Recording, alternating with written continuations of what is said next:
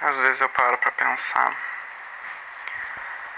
em como, antes de ir embora, tu perguntou se devia levar a chave.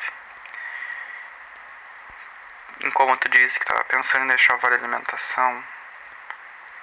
Em como tu te preocupa com o meu âmbito financeiro.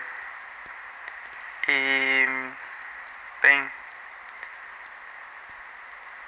É estranho pensar nessa preocupação de uma forma que tu te importe, entende? E que ao mesmo tempo que tu te importa, nada mais importa.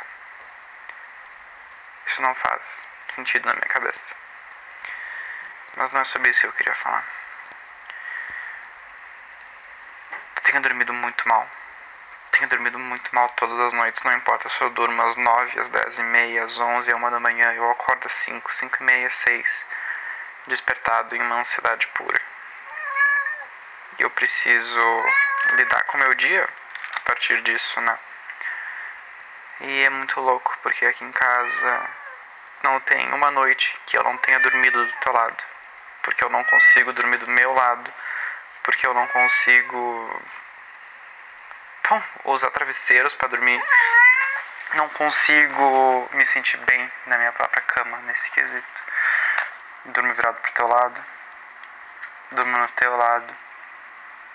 E por várias vezes eu acordo imaginando que tu tá ali,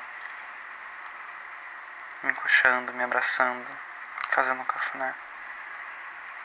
Coisas que eu sinto falta, coisas que eu tenho saudade.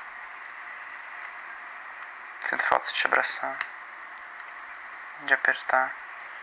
Parece que eu fiz pouco, sabe? Parece que nesses seis anos eu fiz pouco isso. E a gana, o desejo, a vontade continua presente. Não tem ninguém para incomodar aqui em casa. E isso é louco. Tudo é louco. A cama vazia, ela também é louca.